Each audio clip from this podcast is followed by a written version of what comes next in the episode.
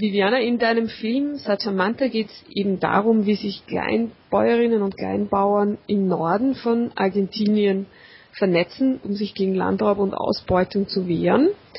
Und die tun das auch, indem sie sich mit Radiostationen vernetzen. Ähm, du kommst ja selber auch aus der freien Radioszene. Wie, wie bist du denn jetzt auf die Idee gekommen, diesen Film zu machen? Also ich bin 2009 nach Argentinien geflogen wegen meiner Doktorarbeit und habe meine ersten ja, Interviews geführt in Buenos Aires. Und in einem Gespräch in Buenos Aires erwähnte jemand die Bewegung, die Mocasse, Via Campesina, und fragte mich, ob ich schon diese, diese Gruppe kennen würde und dass die auch seit 2000 ein Projekt hatten, beziehungsweise haben noch, wo sie sich äh, konzentriert haben, in den ganzen Regionen unterschiedlichen Community Radios zu gründen, weil sie ähm, gemerkt haben, dass der, also mit Radios besser in diesen ländlichen Regionen kommunizieren könnten und sich bekannt machen könnten. Und so bin ich 2009 erstmal hingefahren, um die kennenzulernen. Also da habe ich 2009 die ersten Aufnahmen gemacht, die waren grundlegende Interviews, drei Stunden lang. Und 2010 bin ich wieder hingefahren, schon mit den Gedanken, mehr aufzunehmen auf Bildmaterial und zu versuchen, einen Dokumentarfilm zu machen. Da geht es ja darum, dass sich Bäuerinnen und Bauern äh, im Kampf gegen Landraub vernetzen. Wie muss man sich das vorstellen, so einen Widerstand gegen Landraub und wieso ist es da so wichtig, sich mit Radiostationen zu vernetzen? Also erstmal muss man sich die Region äh, so vorstellen, dass es ähm, dünn besiedelt ist. Also jede Familie oder jedes Haus steht in einer Distanz zu den anderen, das mindestens 20 Kilometer Entfernung liegt. Und die nächste Familie zu erreichen ist ähm, aber keine, keine öffentlichen Verkehrsmittel. Also man geht durch ähm, eine Art, also das heißt Monte, das ist eine karge Region mit äh, ein bisschen Bäume und so, aber eher trockene und sehr heiß. Und da geht man entweder mit dem Fahrrad oder mit Motorräder durch diese ganze Region und, und geht man zu der nächsten Familie und so trifft man die. Die meisten der Familien sind Familien, die schon seit Generationen da leben und das Land bearbeiten. Santiago del Estero ist ähm, auch eine Region, was schon von früheren Jahren unterschiedliche Großgrundbesitzer äh, Teile des, des Landes gehörten. Und ähm, viele dieser Großgrundbesitzer sind nach Buenos Aires gegangen und ähm, haben sich nicht mehr um diesen Landbereich gekümmert ähm, entweder, also die erzählte mir, entweder werden diese Ländereien in Buenos Aires verkauft und dann tauchte plötzlich ein, ein angeblicher Besitzer und verlangt, dass die Leute das Land räumen. Nun ist dann die Frage, da musste man immer überprüfen, ist das diese, diesen Kauf legal passiert? Ist dieses Land wirklich ein privaten Grundbesitz oder gehört eigentlich den Staat? Und wenn das so ist, musste man aber auch äh, bedenken, dass Argentinien ein Gesetz hat, das heißt ähm, La Ley Veintiañal, also äh, das Gesetz für 20 Jahren. Das heißt, dass wenn jemand in dem Land 20 Jahren gelebt hat und das Land bearbeitet hat, eigentlich ein Grundrecht auf dieses Land hat. Das muss man aber alles bürokratisch beweisen. Und viele dieser ähm, bäuerlichen Familien sind auch äh, indigenischer Abstammung und waren ursprünglich auch nicht vernetzt, sodass sie das auch nicht wussten, dass sie so ein, ein Gesetz hatten, die auch, äh, die eigentlich deren Schutz ist. Und so hat sich ähm, langsam, aber kontinuierlich die Bewegung schon über 20 Jahren organisiert und das entgegenzuwirken, sich äh, zu beraten, weitere Leute zu beraten, die mh, mm, noch mehr im Inland, also im Inneren des Landes leben und diese Informationen nicht bekommen. Und das Radio spielt dadurch ein, eine wesentliche Rolle. Erstens, weil die Inhalt der Leute, die in solchen Situationen leben, auch bekannt macht, wo sie sich organisieren können, wo sie sich beraten können und gleichzeitig auch nach außen deutliches, ein deutliches Bild liefert, was, was sind die eigentlich, die Menschen, die in dieser Bewegung sind.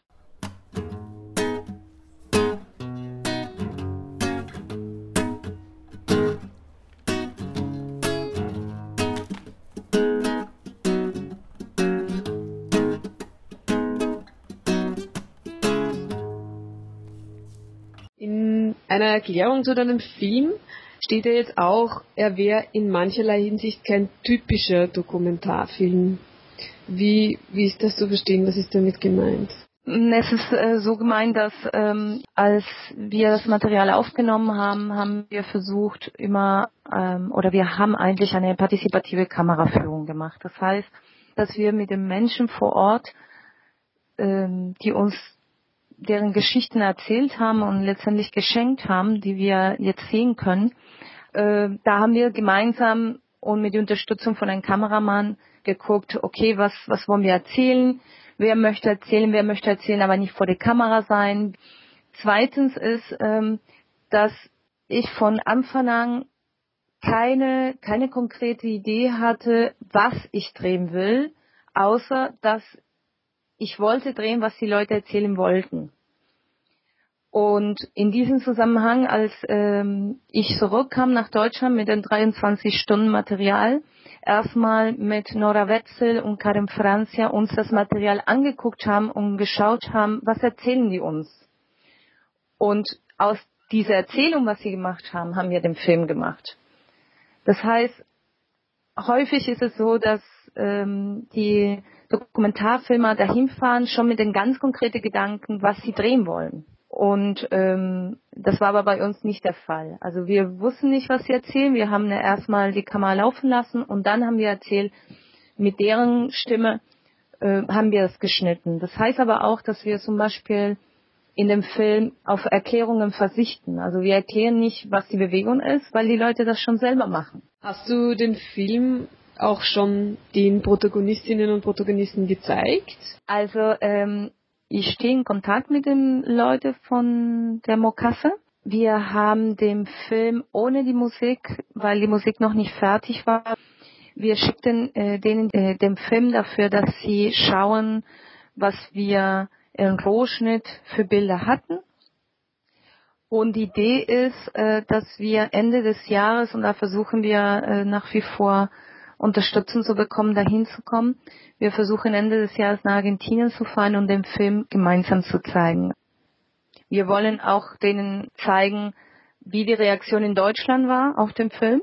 Und deswegen machen wir bei jeder Veranstaltung, die wir durchführen, äh, entweder schreiben die Leute auf Zettel, was sie von dem Film denken, oder schicken den Nachrichten, die wir dahin transportieren werden. Äh, wir haben auch schon Audioaufnahmen von Menschen, die, die den Film gesehen haben. Und das wollen wir auch zusammenbringen dahin.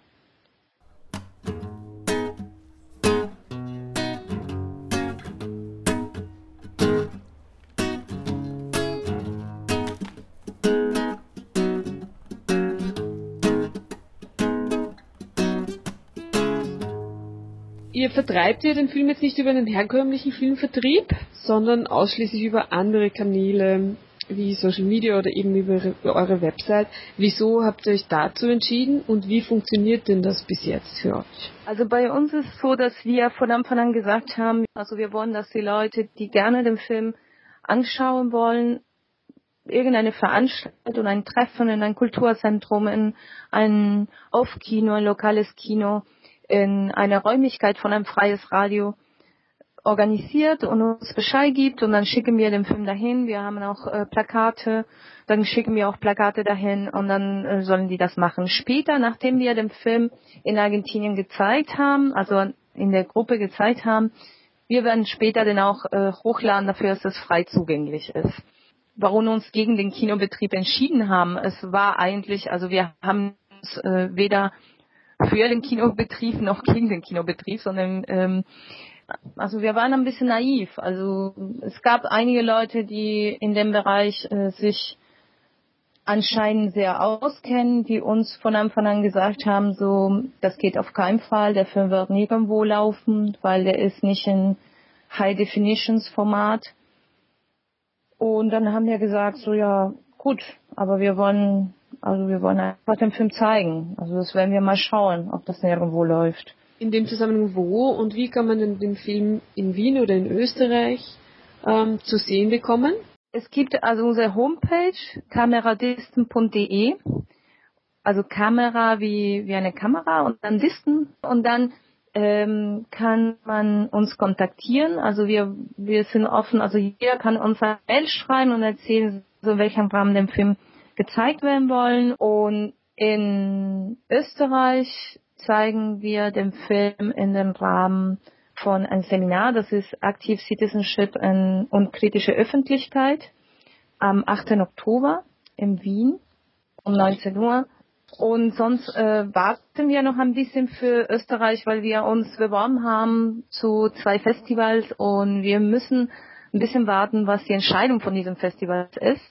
Weil ähm, bei einem Festival ist ähm, anscheinend so eigentlich überall so, dass die Filme vorher äh, Kino laufen dürfen. Und deswegen äh, warten wir noch ein paar Wochen. Wir hoffen, dass jetzt demnächst entschieden wird, ob wir an dem Festival teilnehmen dürfen. Und ansonsten einfach ein E-Mail schreiben an kameradisten.de. Genau, ansonsten unsere Homepage und in den Kontaktbereich uns kontaktieren. Wir haben auch die die E-Mail-Adresse kameradisten.gmx.de, aber sonst über die Homepage gibt es auch einen Kontaktbereich. Dann äh, wünsche ich euch noch viel Glück beim, beim Zeigen des Filmes und vielen Dank fürs Interview. Ja, vielen Dank auch.